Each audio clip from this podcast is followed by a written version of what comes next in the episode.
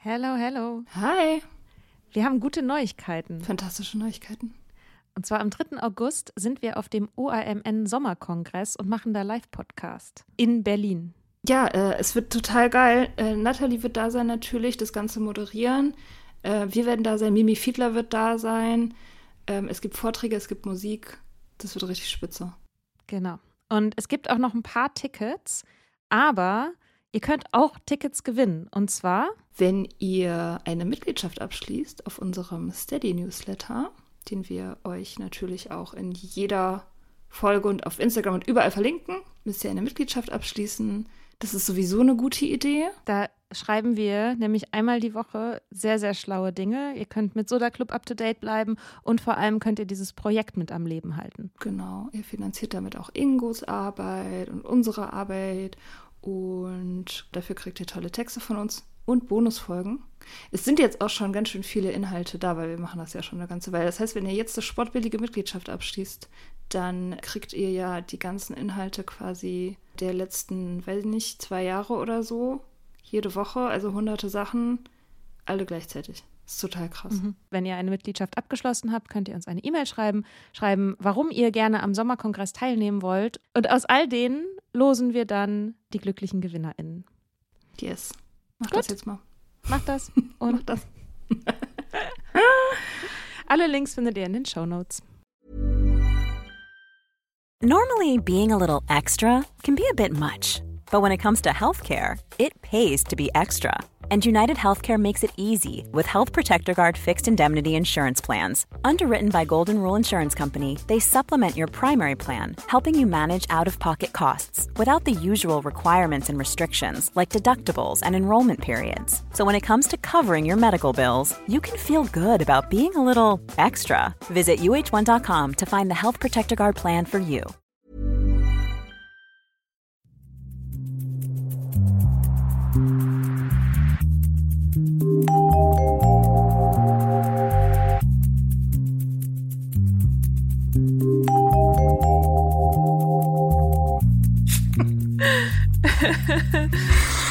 Willkommen zu einer spontanen Podcast-Folge. Hallo.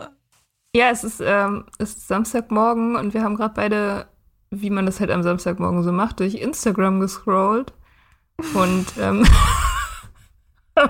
ich habe da in dem Soda Club-Account was kommentiert, was ich unfassbar fand, was, ich, was uns ein, ein Hörer zugespielt hat. Ach, echt? Das wusste ich gar nicht. Ah, ja, ja, der okay, hat uns cool. eine Nachricht geschickt. Von dieser neuen Marke, warte mal. Äh, Wollen wir den Namen denn sagen? ach so, wollen wir den nicht Also, sagen? ah, ist egal, ja, ja, sag. Ich glaube, keiner, der uns hört, wird es kaufen. Insofern. Naja, aber das ist doch, das, das ist doch auch interessant. Ne? Man, aber man kann den Namen ja sagen. Wir reden ja über nichts Geheimes. Ja. Ich meine nur, weil wir den ja nicht noch Reichweite geben wollen, irgendwie. Vielleicht. Ach so, ach so, ja. Publicity, Nee, also, weißt du? nee, von, von uns, von unseren, von unseren Leuten geht da keiner und kauft das. Nehme ich wahr. Ihr seid alle gute Menschen.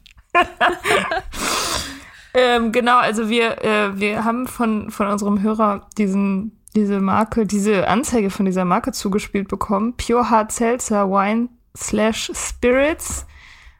Pure heißt die Marke, das ist auch groß drauf gedruckt in Helvetica oder so auf deren Produkte und die bieten an. ja, was ist denn das? Reiner Alkohol und Wasser.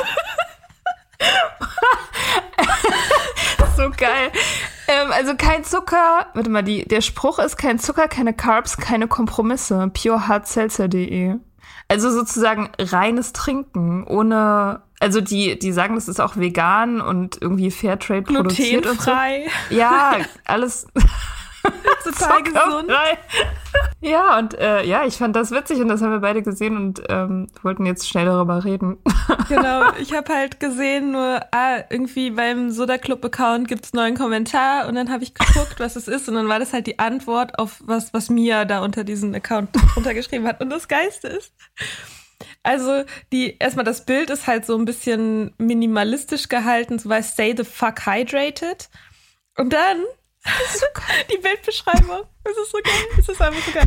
Damit du kein Zwischenwasser mehr brauchst. Yay! Kein Day Zwischenwasser, aber jetzt hat mich sowieso schon immer die ganze Zeit voll genervt. Day and night Leicht erfrischend und fruchtig, ohne Zucker, ohne Kohlenhydrate oder andere unnütze Zusätze. Ja, also, also, also nur der Alkohol übrig und das Nur mit dem nützlichen Alkohol. Und das ist schon also, süß. Also, das finde ich ja schon mal alles geil. Und einfach am allergeilsten finde ich den ersten Hashtag und der ist Clean Drinking. Wie ja. geht das? Wie geht Clean Drinking? Frage ich mich. Ja, ich meine, das ist halt. Das ist halt so die Fantasie, ne? Also eigentlich ähm, ist es ja so die Kombination aus diesen beiden Bedürfnissen, die man immer hat, wenn man auch in dieser Abhängigkeit drin ist. Ne? Ich will clean sein, ich will rein sein, ich will weiß sein, ich will pure sein und aber ich will mhm. trinken. So, und dieses ja. Produkt bringt das ja im Prinzip perfekt auf den Punkt. So. Das ist echt, echt gut. Stimmt. Also wie absurd es auch wird, ne? Diese beiden, diese beiden Bedürfnisse vereinen zu wollen. Mhm. Ja, die, stimmt, diese Reinheit, ne? So dieses, auch so mhm. klare Haut und klarer Blick und irgendwie so wissen, worum es eigentlich geht, reduziert auf das Wesentliche. Und das ist, macht die Marke ja auch, ne, mit dem ganzen Design. Es ist irgendwie sehr, eben, es ist minimalistisch gehalten, schnörkellose, serifenlose Schrift und ähm, diesen Anklang vom so Wasser und Seltzer und so, ne? Das ist mhm. ja, ähm, und sagt, es ist quasi so rein wie, als würdest du einfach richtig, so richtig glasklares Wasser trinken. Aber es ist halt Sprit.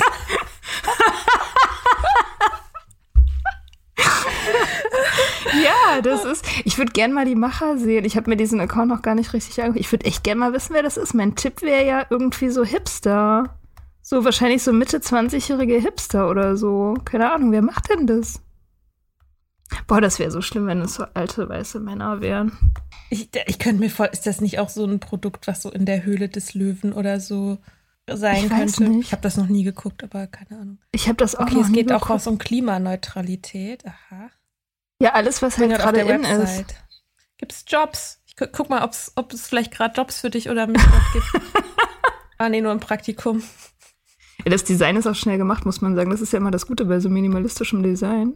Ja, Jonas Brügmann ist der, der im Impressum steht. Ja, siehst du, das mhm. ist garantiert so ein, Google der ist bestimmt 28 sofort. und hat, hat, hat so ein lässiges Sock Sakko an und Chucks dazu. so ein Mann, der eigentlich noch ein Kind ist. Oh Gott, ja, der, der wählt bestimmt FDP. Wie heißt der? Jonas Brügmann, Co-Gründer und Geschäftsführer ja, das ist genau, genau diesen Typ habe ich mir vorgestellt, als ich diese Marke gesehen mhm. habe. Ist das nicht toll? Oh mein Gott. Ja, ich finde, also wie gesagt, ich finde, die Marke ist, ein, ist, wie, äh, ist wie die perfekte Metapher. Die ist die perfekte Metapher für alles, was ich damals wollte, als ich noch getrunken habe. Wirklich. Ich weiß nicht, ob ich das gekauft hätte. Weil, ich meine, gut, ich hätte das früher schon durchschaut wahrscheinlich. Ich hätte das nicht gekauft, weil ich dachte, das ist ein blödes Lifestyle-Produkt. Ich hätte einfach stattdessen das gemacht, was auch Sinn macht, irgendwie angesichts eines solchen Produkts, nämlich einfach Wodka mit Wasser mischen. Mit, mit ja. Wasser mischen. genau. Und vielleicht noch eine Zitronenscheibe rein, wenn man es feierlich haben will. Aber das ist ja im Prinzip das Gleiche. Also, ähm, ja. ja. Was ich, was ich daran halt auch so ein Ding finde, ist, dass es ja auch irgendwie keine Kalorien hat. Was natürlich Quatsch ist, ne? Muss man dazu das sagen. Das komplett Quatsch ist. Nicht, also, weil der Alkohol hat die meisten Kalorien an so einem Drink. So, ich meine, und Alkohol ist ja sozusagen, weshalb Alkohol dazu führt, dass Menschen zunehmen, ist ja nicht unbedingt der, die Kalorien, die zum, die im Drink drin sind, im Sinne von so im Bier oder so. Also sicherlich gibt es Sachen, die machen, die haben sozusagen mehr Kalorien erstmal so als Getränk als andere. Aber der Punkt ist ja, dass die Leber also und dass der ganze Stoffwechsel sozusagen den Alkohol, das Nervengift Alkohol, priorisiert und das erstmal abgebaut werden muss, bevor überhaupt das an den, bevor das überhaupt ans Fett sozusagen geht. Das halt ist sowieso den kompletten Stoffwechsel einfach total abfuckt. Also so. Ja, plus Alkohol hat halt auch relativ viele Kalorien, ne? Ist nicht, ist kein kalorienarmes Lebensmittel, der Alkohol. Und das ist ja auch diese, das ist ja auch die Sehnsucht, also trinken zu können und dünn und aktiv und keine Ahnung was zu sein. Also es gibt ja auch viele Menschen, die in der Abhängigkeit stecken und die dann die Kalorien zählen und die Kalorien, die sie trinken, dann beim Essen abziehen. Und das ist natürlich so ein, ein schlimmer Effekt. Und es ist schlimm, dass Menschen das, das Gefühl haben, dass sie das machen müssen. Also sowohl, also sowohl natürlich die Abhängigkeit als auch so dann an anderer Stelle so krasse Restriktionen zu setzen. Und das macht es halt umso perfider, genau auf dieses Bedürfnis hin, einen Drink zu machen. Der ist jetzt zwar nicht Big Alcohol so, aber wie die ja auch agieren, der hat sich das ja nicht ausgedacht. Der guckt sich das ja, guckt sich das bei anderen ab ja. und denkt sich, ja geil, auf die Masche kann ich auf jeden Fall mit rein, mhm. mit draufspringen. Mhm. Also, ne, dass, dass du, du kannst alles haben letztendlich. Du kannst laufen und gleichzeitig eine Lifestyle, also einen gesunden Lifestyle haben. Oder einen und, cleanen Lifestyle oder was auch immer das halt ist. Und dass du sa sagst, drink responsibly ist sozusagen die Verlagerung auf das, auf die, die, persönliche Eigenverantwortung. Jeder kann ja über seinen Körper so entscheiden, wie er oder sie das möchte. Das stimmt ja auch. Ähm, und dann aber das Marketing eben, das geht ja nicht auf die Menschen, die mal gelegentlich trinken.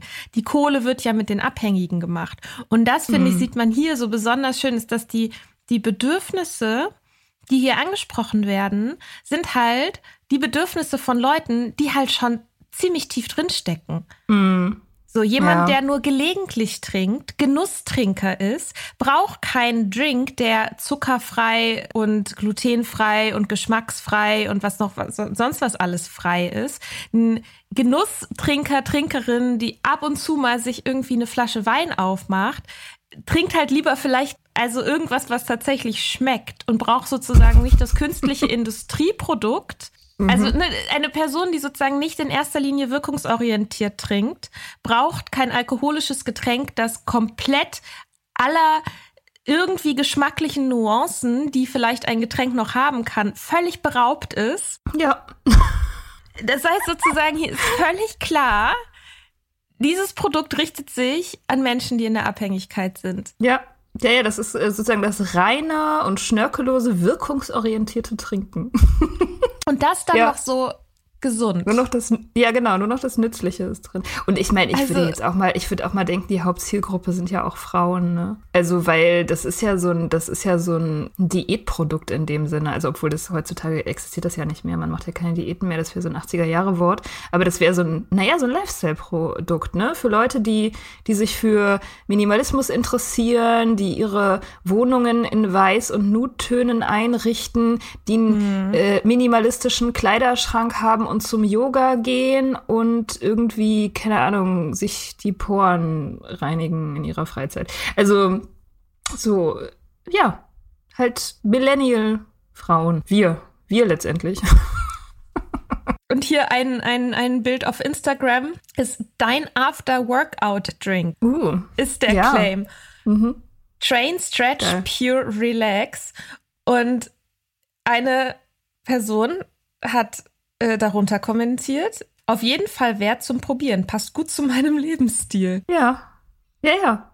Das ist ja auch das Witzige, ne, dass total viele Leute, die halt so, die das so wichtig finden, sich gesund zu ernähren und vegan und irgendwie halt, weiß ich nicht, probiotische Sachen essen und meditieren und so weiter, dass die aber diese eine Sache nicht auf dem Schirm haben, nämlich das Trinken. Es gibt ja auch, es gibt ja auch das war auch so ein Moment, wo ich dachte, jetzt, jetzt ist es explodiert, irgendwie die Absurdität. Bier-Yoga und Wein-Yoga. so, wo man Yoga und gleichzeitig trinkt. Das gab's wirklich. Oder gibt's wahrscheinlich noch, ich habe es lange nicht mehr recherchiert. Aber ja, das ist auch so ein Ding, so, wo du denkst, so, sag mal, irgendwie, irgendwo, die Leute müssen das also, doch sehen. Wie, wie kann man glauben, dass man besoffen seine innere Mitte findet, wenn man nicht mal den fucking Lichtschalter findet? mhm. oh. Ja. Ja, wahrscheinlich glaubt man das nicht wirklich. Ich habe das ja auch nicht wirklich, obwohl habe ich das wirklich geglaubt damals. Ich kann mich auf jeden Fall mit diesem Bedürfnis sehr gut identifizieren. Ja, ich natürlich auch. Mhm. Ob ich das glaubte? Ja, es gab auf jeden Fall eine Sehnsucht. Glauben wahrscheinlich eher nicht. Es war wahrscheinlich eher eine Sehnsucht. Ja ich würde auch mich nie, also ich würde niemals irgendwie jetzt über die Menschen urteilen, die das konsumieren oder das machen, weil da bin ich einfach, also da kann ich mich wirklich in keinster Weise drüber stellen, ähm, so mit Abhängigkeit und so. ähm, Habe ich auch gar kein Bedürfnis zu, aber die, die Leute, die es anbieten, das sind die, die mich abfacken. Also, die, ja. Äh, wo ich, das sind auch, das ist sozusagen ja auch das, weshalb ich, als ich das gesehen habe, so, ne, ich, also deswegen habe ich gedacht, ich muss, wir müssen da unbedingt jetzt gerade mal, ich muss diese Energie irgendwie kanalisieren in, in irgendwas, weiß ich nicht, pro, äh, produktiv, semi-produktiv. Ja, du hast recht, das ist schon auch so ein FDP-Ding irgendwie. Naja, ich glaube, also das ist ja aber schon so ein bisschen auch das der Gründerstyle, ne? Also so die Leute, die eigentlich finden, sie müssten im Silicon Valley sein. Mhm, mit, genau. ihren, mit ihrer Genialität, aber leider sind sie nur in, weiß ich nicht, Bitterfeld oder Duisburg oder weiß ich nicht, wo der jetzt herkam. Ja, und machen halt irgendwie Geschäfte mit Sachen, die die Welt nicht braucht. Also, also ich weiß nicht, ich finde das echt, also unmoralisch. Ich ja, meine, ich finde das zutiefst unmoralisch. Das ist einfach, das ist einfach so, das ist so ein Ding, das mir körperliche Schmerzen bereitet, wenn ich denke, boah, da ist jemand, der ist wahrscheinlich sehr gut ausgebildet und könnte alles machen. Der könnte alles machen mit seinem Leben und seinem, seinem der könnte ja jedes Business gründen letztendlich. Ne? Der ist jung und, ja. und hat eine gute Ausbildung und äh, gehört zu einer Elite von ganz wenigen Leuten, die in diesem fantastischen mitteleuropäischen Land leben und im Prinzip alles machen können. Und der macht das so. What? Wir sind gefickt. Ach nee, nicht gefickt sagen. Das, machen wir, das wollen wir uns ja abgewöhnen. Im Arsch? Wir sind, wir sind total Oder im Arsch. ist das analsexfeindlich? Keine Ahnung. Ich habe gerade auch gesehen, es sind eigentlich drei Leute. Und es sind natürlich alles drei so Jungs. Ja, es sind Typen, ja klar. Ich wusste es. Ich wusste, dass ich hatte so ein Bild von zwei oder drei Jungs so im Kopf, die ich weiß nicht, früher vielleicht vor zehn Jahren mal so die Arctic Monkeys toll fanden und jetzt aber irgendwie Geld machen wollen. Also so, mhm. so ein bisschen so eine. Mhm. Ja, ja. ja. Die haben sich äh, gerade erst vor wenigen Jahren kennengelernt, weil sie zusammen in einer WG gewohnt haben oder so. Oder zusammen studiert haben. Das ist noch nicht, die haben sich das nicht mal ausgedacht. Ich lese gerade hier nebenbei noch so von der Uni Bayreuth, wo die anscheinend alle studiert haben, ähm, haben sie in den USA den Begriff Hard Seltzer und das ist wohl schon eine Industrie in den USA. Also es ist. Der Online-Shop, also die, die Bilder in dem Online-Shop, das sieht so ein bisschen aus wie Sportanzeigen mit so frischen jungen Frauen in so Trainingsklamotten, die mit so einem Strohhalm aus dieser Dose trinken. Also so eine wirklich eine Mischung aus Sport und Sprit. Wow. Johann Seltzer besteht aus Vulkanquellwasser. Wir haben eine Alkoholbasis entwickelt und patentiert und verwenden ausschließlich Aromen, die direkt aus der Frucht gewonnen werden. Dadurch entsteht ein Drink, der ohne Zucker, ohne Kohlenhydrate oder Gluten auskommt und klimaneutral produziert ist. Ja. Wie kriegen Sie das Vulkanquellwasser klimaneutral nach Deutschland? Keine Ahnung, wir können ja anfangen, auf äh, Instagram mit denen zu streiten. wir haben ja offensichtlich auch nichts anderes zu tun gerade. Du prokrastinierst deine Renovierung, ich prokrastiniere mein Buch. Also, let's go for it. Ich habe ich hab auch noch einen zweiten Kommentar, also von meinem eigenen Account dann drunter geschrieben. Cool. Ja, ich habe auch noch Der Frage, Account, wie man Nervengift eigentlich clean kriegt. Es wird auf jeden Fall jetzt eine härtere Nuss als mein Kommentar. Mein Kommentar haben sie ja schnell abge abgeschmettert. Also After-Workout-Drink, ne? Aber hier, die sagen auch, man kriegt davon keinen Kater. Auf der Webseite gibt es so ein FAQ. Wann trinke ich Pure Hard Seltzer? Wann du willst, immer. Ob gemeinsam im Park, vorm TV, beim Fußball oder beim Afterwork. Pure Hard Seltzer ist immer die richtige Wahl. Dank unserer hochwertigen Zutaten berichten uns unsere KundInnen, dass sie am nächsten Tag keinen Kater haben und wieder voll durchstarten können. Tja, kein Kater. Wir sollten es ausprobieren. Vielleicht ist das die Lösung. Vielleicht. Vielleicht können wir so endlich wieder trinken. Das sollten wir fragen auf der Instagram-Seite. Ist es was für ja. trockene AlkoholikerInnen? Ja. Stimmt, das wäre eine richtig gute Frage, weil das sind ja keine schlechten Sachen drin. Nee, ist ja nichts das drin, nur das Nötigste. Was wir hatten, waren ja immer, war ja immer das Gluten. oh shit, ey. Oh mein Gott. Um das nochmal so ein bisschen eine Ebene größer zu machen, das ist ja auch krass, dass man sowas machen kann und überhaupt kein Störgefühl hat, ne? Dass man sowas schreiben kann wie bla Hard Seltzer Day and Night, dass man da kein Störgefühl hat, ein alkoholisches Getränk für Tag und Nacht und eigentlich immer zu vermarkten. Das trauen sich auch nicht alle, da, sondern, ja, wobei ich habe lange keine Alkoholwerbung mehr gesehen.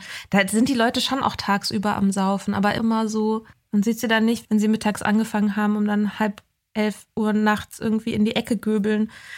Das zeigt die Werbung ja meistens nicht. Oh, ja. wollen wir nicht mal so alternative Alkoholwerbung entwerfen? Du meinst die Realität des Alkoholtrinkens oder wie? so, so Glamour, aber äh, mit Ehrlichkeit. Ich weiß nicht, habe ich noch nicht, ich habe es noch nicht durchdacht. Ja, mit so ungeschminkter Haut und wie man, wie man am nächsten Tag aussieht oder so, das könnte man machen. Wie man neben so einem fremden Typen aufwacht. Oh Gott. Wirklich. Das passiert einem aber mit dem Drink auch nicht. Ja, diese drei Typen, äh, also die sind tatsächlich genauso, wie man sie sich so vorstellt. Ne? Ich weiß nicht, was in deren Kopf so vorgeht. Also ich kann mir vorstellen, dass das entweder, dass die entweder so wirklich davon überzeugt werden, ähm, sozusagen der, also ne, dieses FDP-Ding, der Markt regelt es und Erfolg rechtfertigt im Prinzip alles. So, dass die halt wirklich mhm. davon überzeugt sind. Und in Kombination vielleicht auch mit, vielleicht sind die einfach nie damit in Berührung gekommen. Vielleicht haben die einfach, vielleicht sind das ganz unschuldige Jungs. Vielleicht haben die noch nie einen, einen Alkoholismusverlauf irgendwo erlebt. vielleicht kennen die einfach so Leute nicht und denken sich so, äh, keine Ahnung, das ist halt was anderes. Kann ja sein. Ja, ja, also die, ist zu hoffen. Die, die, meinen das bestimmt nicht, die meinen das bestimmt nicht böse, ne? Also die denken sich ja nicht. die meinen das nicht böse. ja. Ja. Also, ja, ja das ist denen halt egal, ne? Also, und das, das meine ich damit, dass es sich das zu trauen und da kein Störgefühl zu haben, sagt ja auch was einfach massiv über die Gesellschaft, in der wir leben, in der das auf der Uni-Website Artikel gibt, wo die stolz sagen, guck mal hier, unsere drei Studis äh, gründen jetzt so ein Start-up. Da, der hat ja auch irgendwie, was weiß ich, die Presse- und Öffentlichkeitsarbeit der Uni kein Störgefühl. Mhm.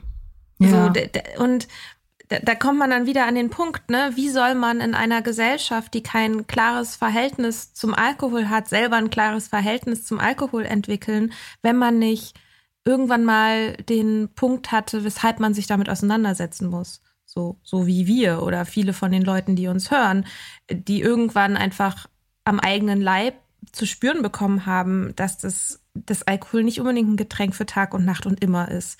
Und wenn es das ist, dass das ziemlich krasse Konsequenzen für einen hat ja. und fürs Umfeld und keine Ahnung. Ja. Aber andererseits ist es halt auch, finde ich, unglaubwürdig, dass irgendein Mensch in Deutschland komplett unberührt von den negativen Folgen von Alkohol ist. Ne? Also ja. die, das, das geht ja nicht. Nee, eigentlich kann ich mir das auch nicht vorstellen. Wirklich nicht. Also das muss halt irgendwie ein ganz heftiges Othering sein. So dass man, dass man sich einfach denkt, das ist eine andere Kategorie. Das ist eine andere Kategorie von Mensch, das ist halt eine Krankheit, damit wird man geboren. Und wir Normalos haben damit nichts zu tun. Also, das ist die einzige Erklärung, die ich dafür habe, eigentlich. Dass es als eine andere Kategorie gewertet wird. Was ja auch eine mhm. beliebte Strategie ist, ne, um sich das vom Hals zu halten, das Thema. Dass du einfach sagst, das hat mit mir nichts zu tun, weil das liegt an den Menschen und nicht an dem Getränk. Ja, da sind jetzt sozusagen diese drei Jungs ein Beispiel für, die sich das zunutze machen oder da einfach wie, wie Fische in dem Wasser eben mitschwimmen und es deswegen auch nicht sehen und auch nicht sehen müssen.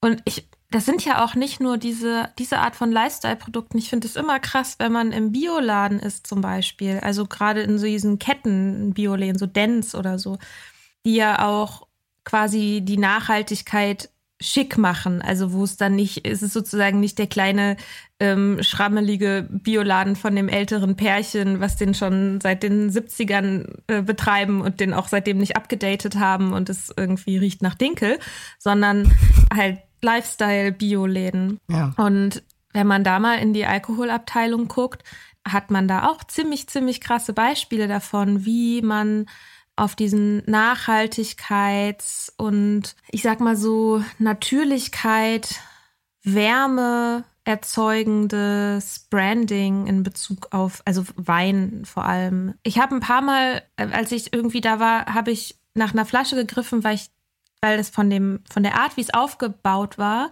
bin ich davon ausgegangen, dass alkoholfreier Wein ist. Ich meine, war auch ein bisschen dumm von mir, aber also ich habe natürlich dann drauf, ich habe das dann nicht gekauft oder so, ne? Ich habe natürlich noch mal, ich check das ja vorher, aber irgendwie war mein erster Impuls, der ist bestimmt alkoholfrei, weil so wie der aussieht, äh, ne, kann da gar kein Alkohol drin sein, mhm. kann da gar kein Gift drin sein, aber ist es halt trotzdem. Ich habe ja deswegen mal, also nicht deswegen, ich war auch äh, genau, also ich war halt ähm, unkonzentriert und, und ein bisschen blöder, aber deswegen habe ich ja mal aus Versehen Alkohol getrunken. Das war auch so ein Ding mit Design. Das war ein Designfehler. Also oder mein Fehler sozusagen. Ich äh, war irgendwie in einem Gespräch, bin in so ein Späti gegangen und wollte ein Limo kaufen.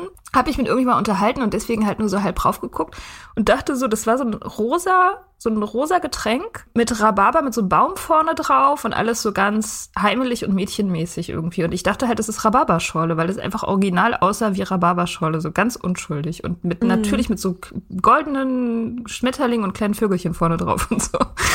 habe ich mir das einfach so gegriffen, das eingesteckt. Und als ich das dann aufgemacht habe, auch so nebenbei, ne, ich habe da nicht weiter drauf geguckt, ähm, trinke ich das so? Und das Krasse war, ich war nicht irritiert, weil das nach Alkohol geschmeckt hat, weil es hat null nach Alkohol geschmeckt. Es hat null nach Alkohol mhm. geschmeckt. Ich war nur deswegen irritiert, weil es unglaublich süß war. Und ich dachte so, öh, das ist krass, wie süß es ist, ist da extra Zucker drin. Und dann habe ich da drauf geguckt, weil ich wissen wollte, ob die da extra Zucker reingerührt haben. Und dann habe ich gesehen, das ist Cidre. so. Ja. ist alles klar. Ähm, und das ist auch so ein, so ein Design-Ding gewesen. Einfach, das sollte aussehen wie was für Teenager-Mädchen im Prinzip. Also, das war ja, der Look. Gab es da nicht auch letztens, habe ich an mehreren Plakatwänden gesehen, irgendeine Bierfirma, die sozusagen Limo mit Alkohol, also die sozusagen das branden als Limonade, aber es ist Alkohol drin. Also sowas wie, dass man nicht mehr Radler trinken muss oder so. Also dass quasi das störende Bier jetzt weg ist. Mhm. So, ja, ich ne? glaube, also ich, ich meine, süße, süße, klebrige Getränke hat es schon immer gegeben. Auch die Alkopop-Diskussion. Ich weiß nicht, ob dich das damals betroffen hat. Mich hat das betroffen. Da war ich gerade so, ja, so 15, 16 vielleicht. Da war das gerade im Gespräch, weil das irgendwie an, an Jugendliche verkauft wurde, das Thema Komasaufen und so. Ich fand das natürlich übelst uncool, da überhaupt drüber zu reden und jetzt irgendwie sich, jetzt irgendwie zu glauben, dass Alkopops jetzt die Jugend kaputt machen. Mhm. Äh, ich, man müsste mal gucken, wie die, diese Diskussion damals eigentlich geführt wurde. Ja, es ging ja nicht darum, dass das, ähm, das legale Trinkalter in Deutschland zu niedrig ist, sondern es ging ja speziell um diese Getränke, wo man den Alkohol nicht drin schmeckt, die so süß sind und mit denen sich dann irgendwie junge Leute wegballern. Wo ich aber auch da sagen würde, natürlich fand ich Trinken cool, deswegen fand ich es uncool, kritisch übers Trinken zu reden. Das definitiv, da so, aber es ist ja trotzdem auch so eine Otherings-Debatte gewesen, wo es darum geht, die jungen Leute, die, die werden sozusagen durch dieses Getränk verdorben. Und für mich war es natürlich so der Punkt, dass ich gesagt habe, so, hä, junge Leute sind auch nicht dumm. Gleichzeitig ist es natürlich insofern Othering, als dass halt auch die Erwachsenen ihren Alkoholkonsum nicht klar haben ja, die Jugendlichen schützen zu wollen. Ich fand Jugendschutz halt immer peinlich, glaube ich. Das war, das glaube ich, das der Hauptpunkt. also. Auch ein geiler T-Shirt-Spruch. Ich sammle jetzt T-Shirt-Sprüche. Ich fand Jugendschutz immer peinlich.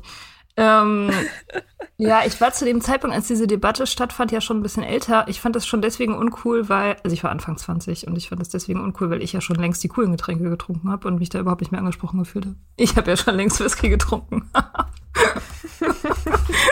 Bei mir war das also gar nicht nötig. Alkopops zu haben.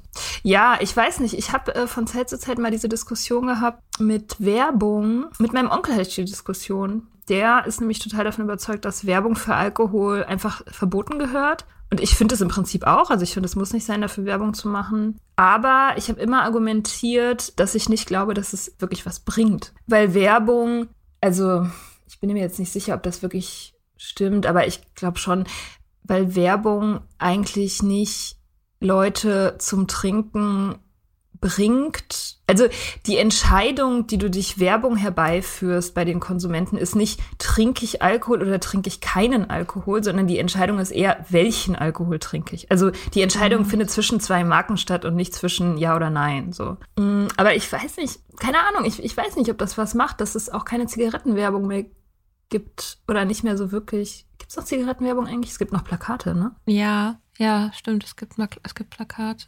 Also ähm, bei diesen Alkopops, die, da wurde ja dann eine Sondersteuer drauf eingerichtet. Das finde ich auch Also ganz krass. Genau, bei dem, also ich habe jetzt gerade noch Wikipedia, um dem Konsum bei Jugendlichen entgegenzuwirken. Aber Sondersteuer heißt dann 19 Prozent statt 7 oder was?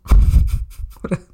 Also normal statt Eine handelsübliche 275 Milliliter Flasche mit 5,5 Prozent Alkohol kostet seither rund 1 Euro mehr. Davon entfallen rund 85 Cent auf die eigentliche Alkopopsteuer und der Rest auf die Umsatzsteuer. Also das ist halt, das ist ein bisschen, das ist so ein bisschen so ein Opferlamm, finde ich. Also die gesamte Gesellschaft hat ein Alkoholproblem, dann wird sozusagen eine Sache ausgemacht, an der das jetzt liegt, dass sich äh, Jugendliche wegballern. Es kann nicht etwa daran liegen, dass Jugendliche vielleicht äh, in einer Welt leben, die massiv verstörend ist für junge Menschen oder dass sie zu viel Druck in der Schule bekommen, dass sie nicht lernen, mit ihren Emotionen umzugehen und das nicht kritisch und umfangreich über Alkohol informiert wird. Man muss es ja nicht mal Aufklärung nennen. Und Aufklärung hat auch immer irgendwie so sowas Pädagogisches, was ja nicht nur schlecht sein muss, aber ne, sowas, worüber wir auch gesprochen haben, zum Beispiel mal im Bio-Unterricht einfach mal durchzugehen, was passiert im Körper, wenn wir Alkohol trinken. Und dafür muss man noch nicht sagen, aber Alkohol ist schlecht und ihr solltet ihn nicht trinken, während alle anderen um dich herum und während im Lehrerzimmer und sonst wo gesoffen wird. So. Ja. Genau. Und dann wird halt eine Sache ausgemacht, die jetzt das Problem ist. Und dann wird das, wird das behoben. Und damit hat man halt effektiv nichts verändert. Ja, es wird ja auch nicht wirklich behoben. Also nur weil das jetzt irgendwie teurer ist, ist es ja nicht weg. Also das ist ja kein, das ist ja kein Durchgreifen in irgendeiner Form. Das ist einfach nur ein billiger Deal mit dieser Industrie. Ja. Also mehr ist es ja nicht. Also klar, dieses ganze Aufklären, das ja, das wäre schön und gut und es wäre ja auch ganz praktisch mal für die Erwachsenen zu wissen, was da eigentlich passiert, weil die allermeisten wissen es ja auch nicht. Ich meine, ich habe es auch erst gelernt, als ich aufgehört habe zu trinken, was da eigentlich wirklich genau mhm. abgeht. So, aber, aber in der Welt, wo du, oder in der Gesellschaft, wo du schon mit, mit 16 den ersten Drink in die Hand gedrückt kriegst. 14 bei der Konfirmation. Ja, also ich meine, die ganze mhm. Aufklärung ist ja auch für, für einen Arsch. Wenn, wenn, also wenn die Erwachsenen, die dich aufklären, halt trinken, das ist ja auch Doppelmoral, das checkt man ja als Teenager, gerade als Teenager. Ich meine, Teenager sind extrem idealistisch, die meisten. Und die, also die checken sowas ja sofort, die riechen ja den Braten schon bevor der Mensch anfängt zu reden. Also du könntest, mhm. du könntest ja die nur erreichen, wirklich mit, mit äh, einem positiven, also was Positives vorzuleben. Aber solange du das nicht machst, kannst du dir denen erzählen, was du willst. Das ist ja genau das Gleiche wie die Erwachsenen, die dir mit einer Kippe, also meine Kindheit bestand halt daraus, dass erwachsene Leute mir mit einer Kippe in der Hand erzählt haben, wie schlimm Rauchen ist. Mhm. Fang bloß nie an. Fang bloß nie an zu rauchen, ja toll. so. mhm. Und? Was für ein ja. Quatsch. Ja, Kinder mimen halt, was, was sie sehen und nicht, was sie hören. Ja. Und ich bin aber tatsächlich, also ich fände das gut, wenn es keine Werbung für Alkohol mehr gäbe, weil zum Beispiel dieses Produkt, über das, das der Anlass für diese Folge ist, das wäre überhaupt nicht möglich, wenn es keine Alkoholwerbung gäbe. Wie, wie sollen die sich denn durchsetzen? Die machen Werbung auf Instagram, die, ne, die haben halt irgendwie dieses Branding. Wenn die keine Anzeigen schalten dürften, wäre das völlig hoffnungslos, als Startup sowas anzufangen. Ja, so. stimmt. Ich glaube, wenn es keine Werbung gäbe, dafür wäre so ein bisschen dieser Innovationsbedarf ein Stück weit weg oder der Innovationsanreiz und diese krassen romantischen Bilder, die ja Leute auch immer wieder fangen. Also natürlich wären die nicht komplett weg, aber die würden einem zumindest nicht an jeder Ecke so krass ins Bewusstsein gedrillt werden. Naja, aber ich meine, Werbeverbot heißt ja nicht Influencerverbot, ne? Also die würden wahrscheinlich, also so Marken würden ganz stark über Influencer gehen, also über Lifestyle-Kampagnen mhm. letztendlich. Und ich weiß nicht, das hat man, glaube ich, früher Schleichwerbung genannt. Und heute mhm. ist es einfach äh, Content-Marketing. Und da gab es mhm. auch mal diesen Versuch äh, mit das ist schon Jahre her, das, da gab es so einen französischen Account von so einer Influencerin, also einer Fake-Influencerin, eine fiktive, mhm. die es in Wirklichkeit gar nicht gab, Justine irgendwas, Justine Schubidu, die ähm, so ein super stylisches Leben hatte, mit so äh, Ausflügen auf irgendwelchen Booten vor der Küste von Frankreich und so und die halt heiß aussah und geile Klamotten hat und so.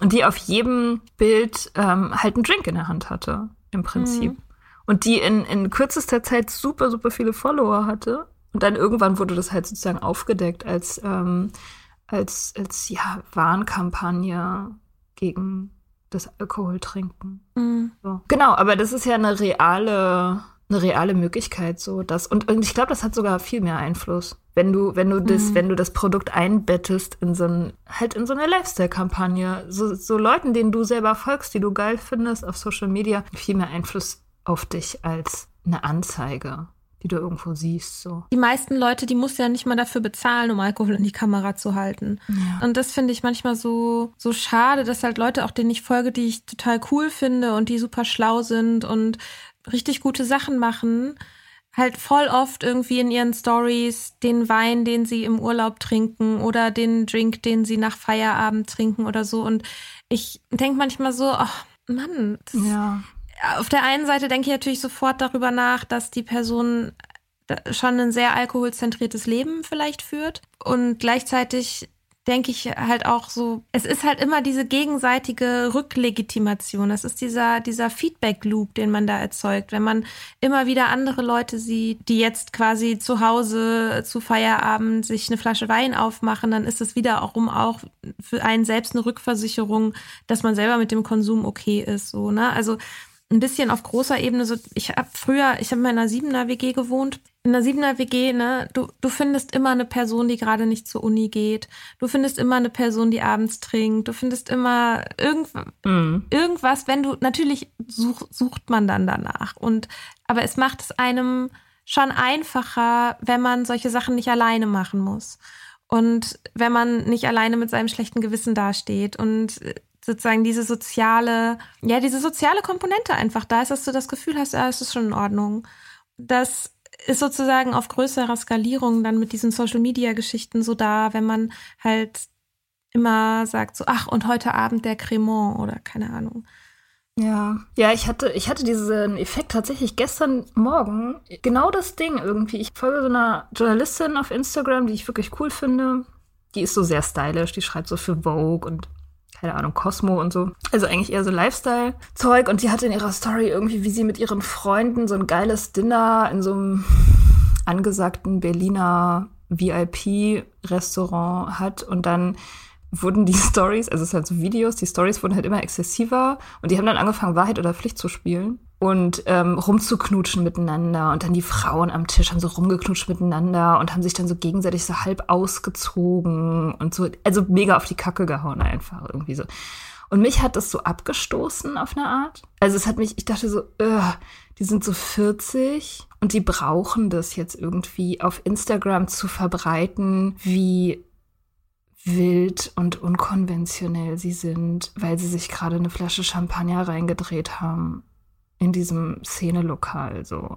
Das hat mich total abgestoßen und gleichzeitig hat mich das irgendwie abgestoßen, dass mich das abgestoßen hat, mhm. weil ich auch irgendwie dachte so, oh Gott, bist du jetzt zu so einer Person geworden, die irgendwie diesen Spaß nicht mehr versteht oder so, weil das ja irgendwie auch also, ich meine, irgend, irgendeine, irgendein Anteil von mir findet das halt auch immer noch stylisch. So.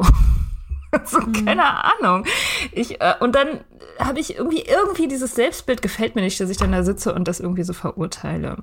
So, weil die Leute mhm. sollen noch machen, was sie wollen.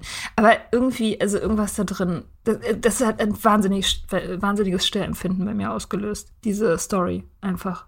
Keine Ahnung. Ich finde schon auch diese Frage, wie reagiert man als Person, die nicht mehr trinkt? Ich meinte vorhin ja, ich habe gar nicht das Bedürfnis, so mich über Leute zu stellen, die das irgendwie machen, weil ich habe es ja selber gemacht, ich habe gar kein Recht dazu. Und gleichzeitig merke ich, wie wenig übrig ist, wenn dieser Moment von sozialer Rückversicherung wegfällt. Also wenn ich meinen eigenen Konsum nicht mehr recht rechtfertigen muss vor mir selbst oder der Welt, wenn ich Alkohol nicht mehr aktiv geil finden muss, um meine Sucht zu fördern und ich deswegen das nicht mehr brauche, dass ich Witze über meinen Konsum mache oder Witze, dass ich mein Leben deshalb nicht auf der Reihe habe oder wie unkonventionell ich bin, auch wenn ich die Witze von anderen höre, dass ich viel schneller an den Punkt komme, an dem ich denke, oh, das klingt aber nicht gut. Wenn du jetzt in einer Runde einen Witz darüber machen musst, wie verkatert du bist oder wie viel du gestern gesoffen hast, wenn das sozusagen, wenn das wichtig für dich ist und diese ganzen Sprüche und die ausschweifenden Partygeschichten, die du jeder Person irgendwie erzählen musst,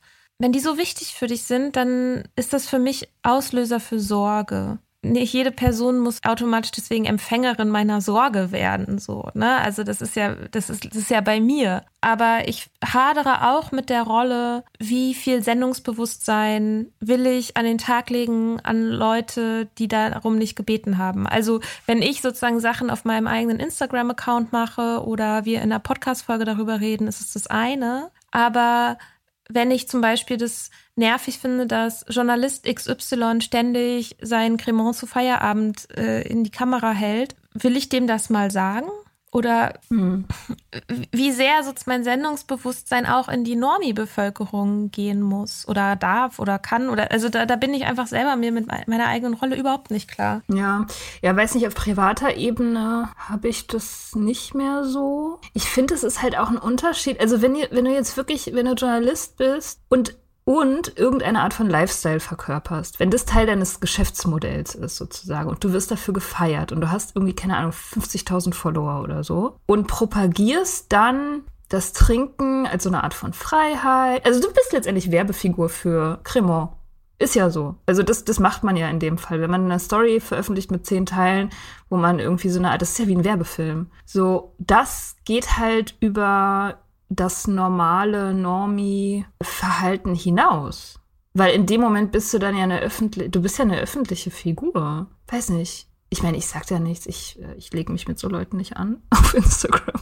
Aber, aber ich denke mir, irgendwie sollte man. Irgendwie denke ich mir, man sollte. Weil das, weil das. Ja, Ich weiß es nicht. Ich, äh, ja, ich, es gibt halt viele Stimmen in mir drin. Es, ist, es gibt halt auch diese Stimme, die mir sagt so, boah, also jetzt sei mal, mach dich mal locker. So, weil es mm. gibt halt Leute, die kommen damit klar, für die ist das kein Problem. Und was ist denn das überhaupt für eine neue, nervige Betroffenheitskultur? Diese woke, linke Betroffenheitskultur, wo man dauernd irgendwelchen Leuten, die Spaß haben, sagen muss, dass es politisch unkorrekt oder ungesund oder voller Gluten ist oder so. Mhm. Das fühle ich auch sehr.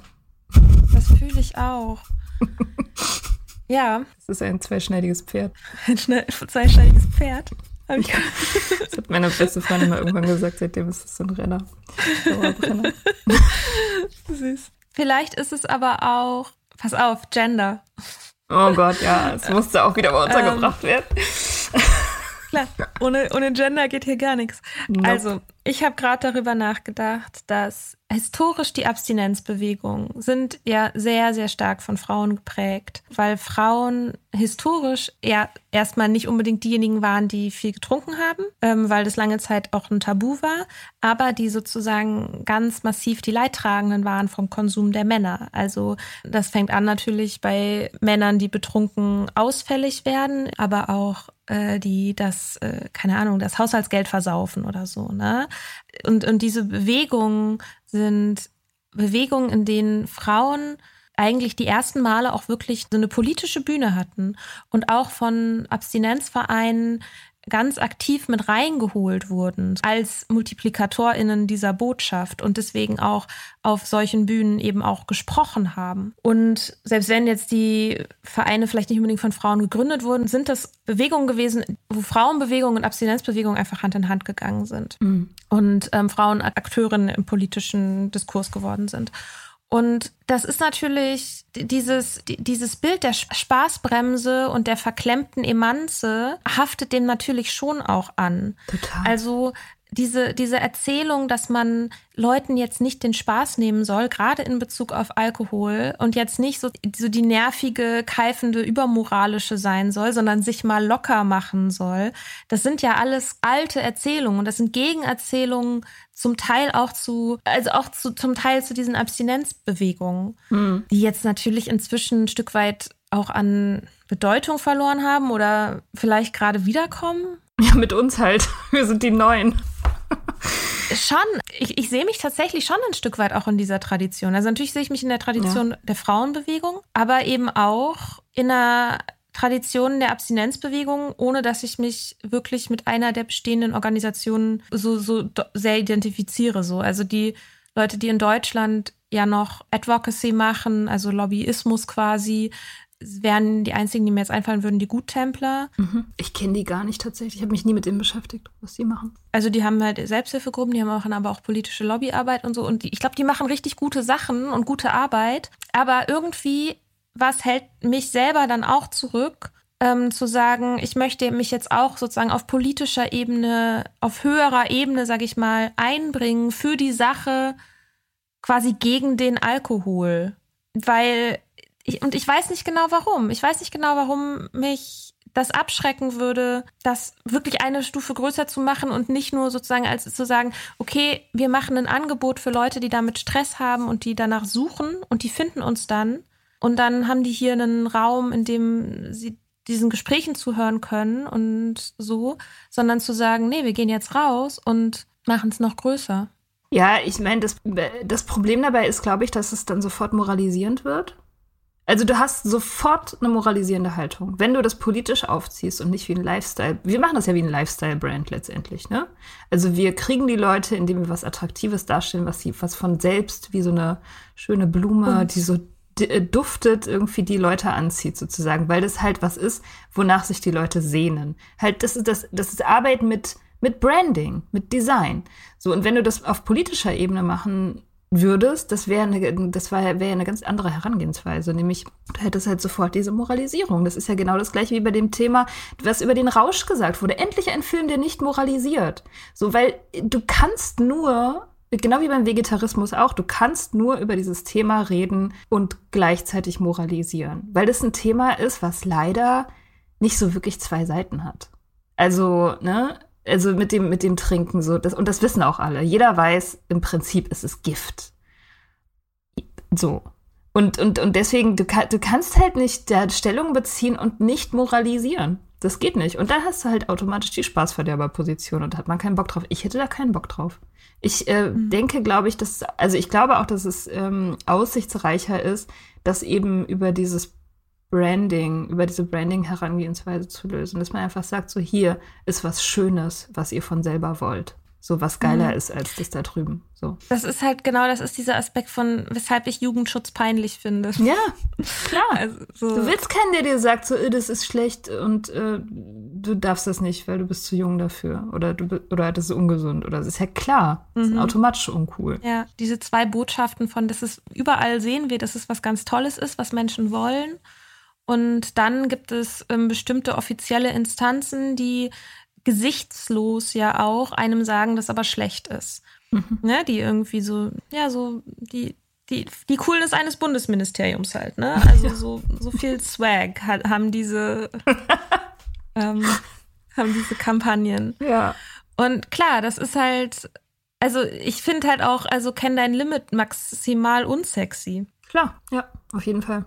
Ja, und ich glaube auch, dass ähm, die, also in dieser Hinsicht, also was Kampagnen und Öffentlichkeitswirksamkeit und so weiter angeht, gewinnt, de, gewinnt der Markt immer, glaube ich wirklich. Also ich glaube, dass immer eine, eine Sportmarke für Schuhe einen viel größeren, größeren Effekt hat als ein Wahlplakat für irgendeine Partei zum Beispiel. Das ist einfach so. Die, in dieser Hinsicht sind die Waffen einfach besser. Der Markt, die Industrien mit ihren Werbeagenturen und ihren Kampagnen, die sind einfach besser. Die sind überlegen in dieser Hinsicht. Also was eben Storytelling betrifft, narrative Bilder herstellen, Sehnsüchte herstellen, diese ganzen Sachen, da sind die besser. Wenn man, wenn man da was erreichen will, dann muss man, glaube ich, wirklich in, in, dieser, äh, in dieser Richtung arbeiten und nicht auf dieser politischen. Also ich meine, da könnte man schon auch was machen. Ne? Das, das ist ja noch das zweite Thema. Da könnten die, ähm, die Verantwortlichen, die wir haben, könnten ja durchaus was machen. Die sind halt bloß nicht daran interessiert, weil sie auch nicht da,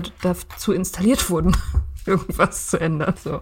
Also Stichwort Trinkalter hochsetzen oder so. Das könnte man ja machen. Das ist eben so eine Frage, wie man auf der Gesetzesebene also wie soll, wie soll man denn Änderungen an Gesetzen propagieren, ohne moralisierend zu werden? Das geht eben auch nicht. Wobei andererseits auch die Frage ist, was bedeutet jetzt eigentlich moralisierend genau? Weil ich finde, es ist die eine Sache, Alkohol zu verurteilen und die Alkoholindustrie zu verurteilen und die andere Seite ist es Menschen, die den Alkohol trinken, zu verurteilen. Und das ist halt einfach ein wichtiger Unterschied das ist auch der Punkt, wo ich das Gefühl habe, Drogenpolitik ist, man sagt immer, man verurteilt die Substanz, aber eigentlich verurteilt man die Menschen, die sie konsumieren. Und das ist halt der falsche Ansatz, weil damit verprellst du halt einfach alle. Mm. Und dann damit sorgst du halt dafür, dass die Leute, die ein Problem entwickeln, sich keine Hilfe holen. So. Und damit sorgst du dafür, dass dieses Stigma halt weiter bestehen bleibt. Und also es muss doch irgendwie möglich sein, einen ehrlichen Umgang damit zu entwickeln auf gesellschaftlicher Ebene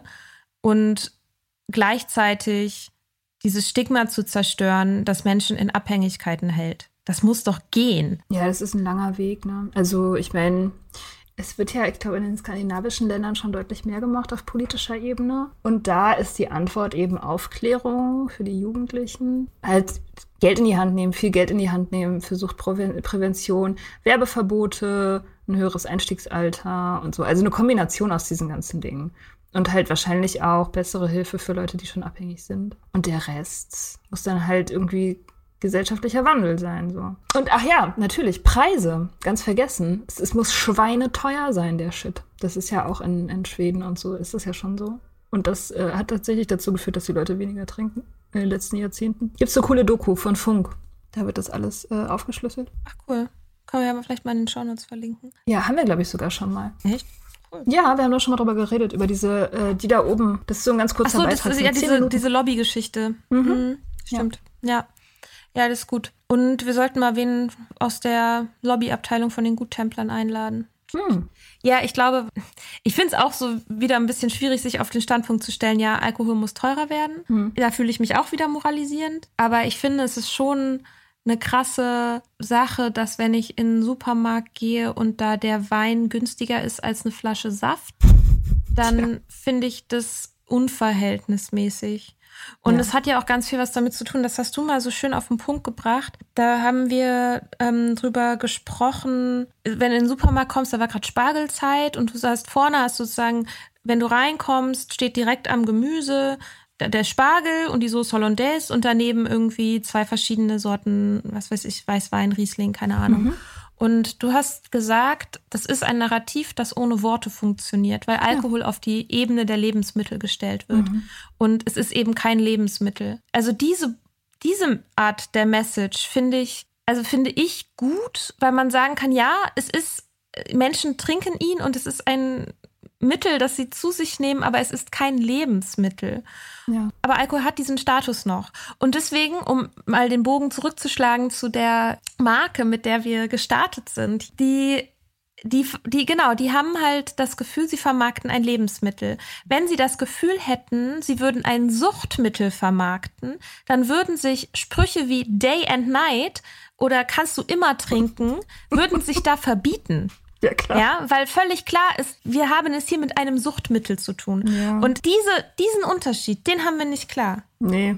In, also in diesem Supermarkt-Narrativ müsste man dann eigentlich die, den Wein und den Schnaps neben die Haushaltsreiniger stellen. Das wäre das richtigere Narrativ. Weil ja auch die meisten Leute nicht wissen, dass dieser Industriealkohol tatsächlich genau der gleiche Alkohol ist wie der in, mhm. äh, in Wodka. Das ist genau das gleiche Zeug. Das ist nichts anderes. Das sind keine zwei unterschiedlichen Sorten. Nein, nein. Das ist der Nagellack-Entferner äh, ist genau das gleiche wie der Wodka Tonic. Ich habe auch, also am Anfang der Corona-Pandemie bei dem, äh, bei dem Desinfektionszeug habe ich immer so Obstler-Flashbacks gekriegt irgendwie. Also so ja, ganz, es gibt so ein paar äh, das Handdesinfektionszeugs irgendwie, auch dabei, weil, also bei meiner Arbeit zum Beispiel, das, äh, sie haben inzwischen eine andere Sorte, aber am Anfang war das so ein ganz beißender, ganz schlimmer Geruch und ich dachte die ganze Zeit so, boah, ey, es fühlt sich, ich habe hier so Flashbacks von so, ah, mhm. ja, halt ja. solchen Nächten. Mhm. Oh. Angenehm. Ja. Oh Gott, ist das gut, dass es vorbei ist. Ja, verdammt, ey, es ist, es ist richtig, richtig gut. Ja, was machen wir jetzt mit dieser Folge? Wollen wir die, schicken wir die an die, an die Jungs? Ja, an Yannick, Jonas und wie heißt der dritte? Weiß ich nicht, wahrscheinlich Malte oder so. Oh Gott, ja, der ist garantiert Malte. Scheiße. Ich finde es ja, weißt du, der Grund, warum ich Gefahr laufe, zynisch zu werden, ist, weil dauernd meine dunklen Klischees sich bestätigen in real life. Ich habe andauernd das Gefühl, die Leute sind tatsächlich ihre eigenen Klischees. Und deswegen werde ich zynisch. Mhm. Ja.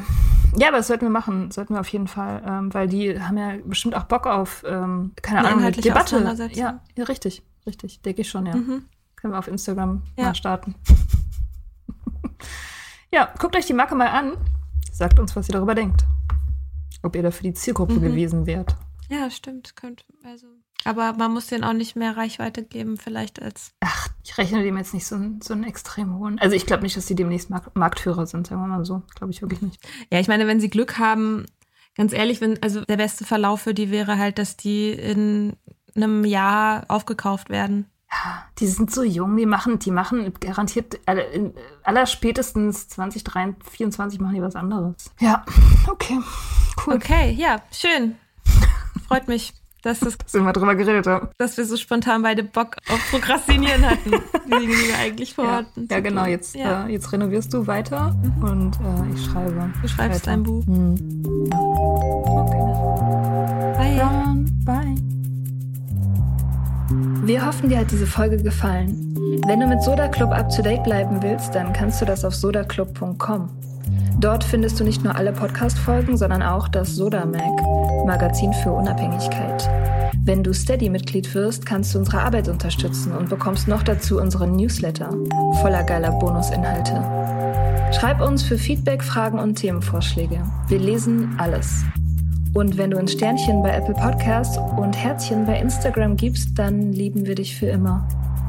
Bis bald auf sodaclub.com.